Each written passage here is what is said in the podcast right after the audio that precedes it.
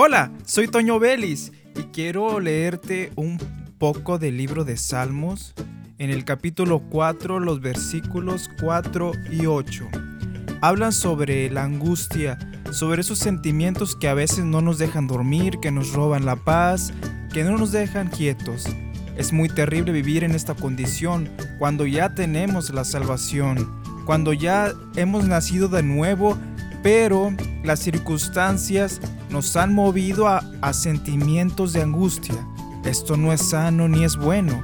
No es bueno vivir así, no es agradable. Y nos invita a confiar en el Señor. Dice el versículo 4, temblad y no pequéis. Meditad en vuestro corazón, estando en vuestra cama y callad. Temblad y no pequéis. No mostremos o no dejemos llevarnos por esa angustia. No lleguemos a pecar dejando que la angustia predomine en nuestro corazón y callar, dice, o sea, confiar, mantener la confianza en el Señor. Versículo 8, en paz me acostaré y asimismo dormiré, porque solo tú, Jehová, me haces vivir confiado.